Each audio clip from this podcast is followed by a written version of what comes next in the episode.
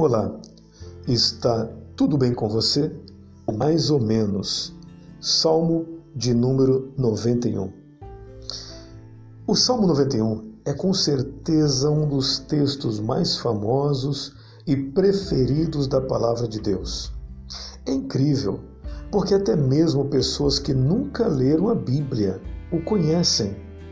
E mais, muitos o têm como um amuleto quando deixam de forma fixa a sua Bíblia aberta neste salmo, em algum lugar da sua casa, dentro do carro ou no, em algum local do seu trabalho, para impedir talvez que algum mal tenha acesso a este lugar, a este local.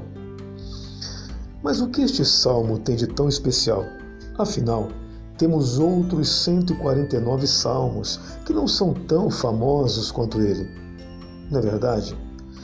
Mas além do Salmo 91 ser lindíssimo, ele está recheado de promessas de proteção e também de livramento. Por isso, numa situação de perigo, ameaça e insegurança que gere medo a você, ele realmente se encaixa como uma luva. Então vamos relembrar agora os Salmos de número 91. E grave bem no seu coração: é Deus te garantindo segurança. Amém?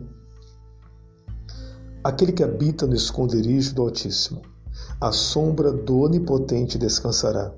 Direi do Senhor: Ele é o meu Deus o meu refúgio, a minha fortaleza, e nele eu confiarei.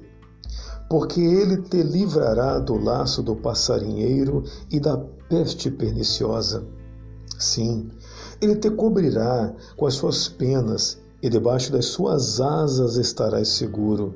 A sua verdade é escudo e broquel. Não temerás espanto noturno, nem seta que voe de dia nem peste que ande na escuridão, nem mortandade que assole ao meio-dia. Mil, mil cairão ao teu lado e dez mil à tua direita, mas tu não serás atingido.